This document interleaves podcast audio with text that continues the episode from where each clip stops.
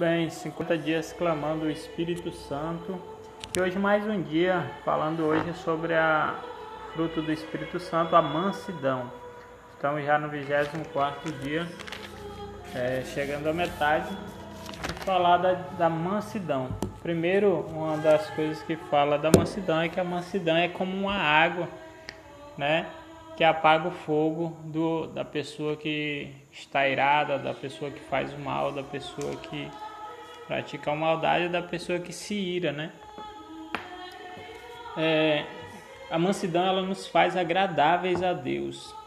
A mansidão ela nos auxilia na obediência, ela calma a ira, ela faz nascer a alegria. É da mansidão que nasce a paciência, é a paciência que gera a mansidão. Todo todo fruto do Espírito Santo ele é diretamente ligado a um dom do Espírito Santo. E o fruto da mansidão é ligado diretamente também ao, ao dom da, da piedade com o próximo, né, que a gente já viu. É, o Senhor ele mesmo vai falar para a gente: é, Vinde a mim, todos vós que estáis cansados e fatigados, aprendei de mim que sou manso e humilde de coração, né?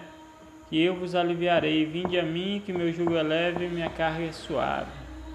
Vinde a mim, todos vós que estáis cansados, porque eu vos, eu vos aliviarei. Então ele mesmo vai nos convidar a ser manso e humilde de coração, como ele é, como Jesus é. Então ele é o nosso modelo de mansidão, tá? É ele que nos ajuda a ser mansos. É, o próprio Jesus vai falar também no Sermão da Montanha o seguinte: Felizes os mansos, pois herdarão a terra. É, os mansos são aqueles que não são violentos, não oprimem, eles têm uma igualdade de alma. Né? A mansidão ela pode ser muitas vezes dita também, dita também como a doçura. Né? Ela está ligada diretamente à piedade para com o próximo.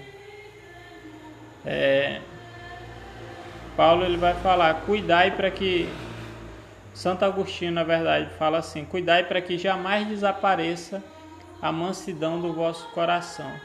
Quem tem a mansidão possui a si mesmo, possui os outros também. É por isso que Jesus diz: Felizes os mansos, pois herdarão a terra. A terra muitas vezes é considerada a terra do coração. Então, quem é manso, ele se possui, né? ele tem o domínio próprio. Quem é manso, ele consegue possuir o outro também. Porque uma pessoa quando vem irada, vem cheio de mágoa, quando atira uma pedra sobre a pessoa, xinga, e a pessoa, ao invés de tratar o mal com o mal, mas ela trata o mal com o bem, ela refreia a ira do outro também. Assim como refreia a sua ira, ela refreia também a ira do outro, tá? Então o manso ele ele é como esse essa água que é jogada sobre os coléricos pessoas que têm muito sanguíneo, muito que se ira muito fácil, seria muito bom se ela praticasse a, essa ejaculatória que a gente faz quando reza o texto. Jesus, manso e humilde de coração, fazer o nosso coração semelhante ao vosso. Né? Então a gente tem que aprender a ser os outros, ter doçura ao tratar, ao falar. Quantas vezes a pessoa ela é teimosa, né?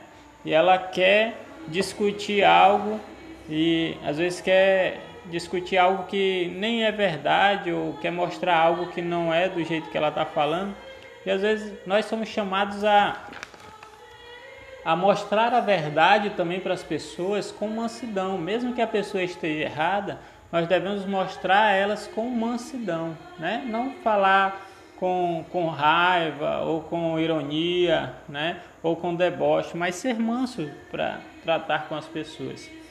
Paulo vai falar o seguinte, ó, não vos vingueis, né? Não vos vingueis de ninguém, mas cedei, cedei o passo à ira de Deus. Deixe passar a ira. Como é bom a gente aprender a não tomar uma atitude quando a gente está irado, quando a gente está tomado pela raiva, mas a gente esperar a raiva passar para a gente poder tomar uma decisão, tomar uma atitude, né? Porque a gente quando toma uma decisão irado, a gente pode fazer besteira. Né? Então que a mansa ajude. Gálatas também, Paulo vai dizer, Gálatas 6.1, Irmão, se alguém ser surpreendido em pecado, vós que sois espirituais, cuidai de levantá-lo com doçura ou com mansidão. Né? Então a gente tem que tomar cuidado para não oprimir ninguém. A pessoa às vezes erra, e às vezes a gente, em vez de corrigir ela com mansidão, muitas vezes a gente corrige ela oprimindo, humilhando. E isso não é a vontade de Deus, né?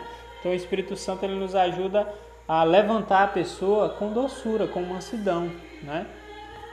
Lembrando que nós somos iguais também.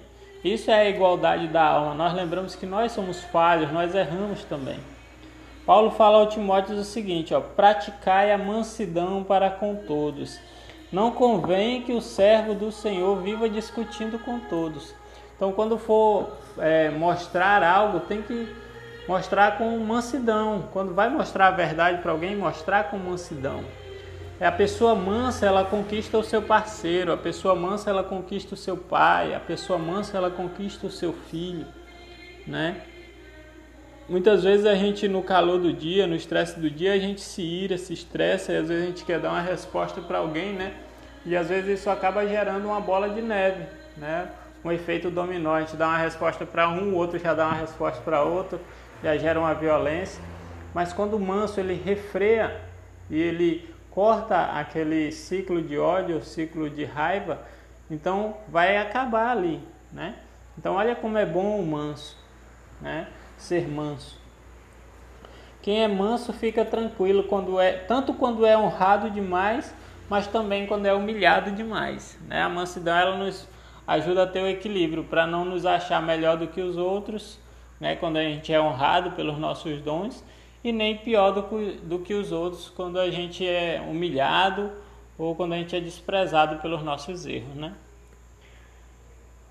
A mansidão ela nos ajuda também a tomar parte dos males dos outros, né? Aguentar o mau humor, é, desculpar os defeitos dos outros, né? E finalizando, a mansidão é como uma água que apaga o fogo da ira. Então vamos praticar a mansidão e nós pedimos nessa noite: Vem Espírito Santo, nos dê a graça da mansidão. Vem Espírito Santo e faz esse fruto ser produzido em nós. Vem Espírito Santo e nos conduza. Amém.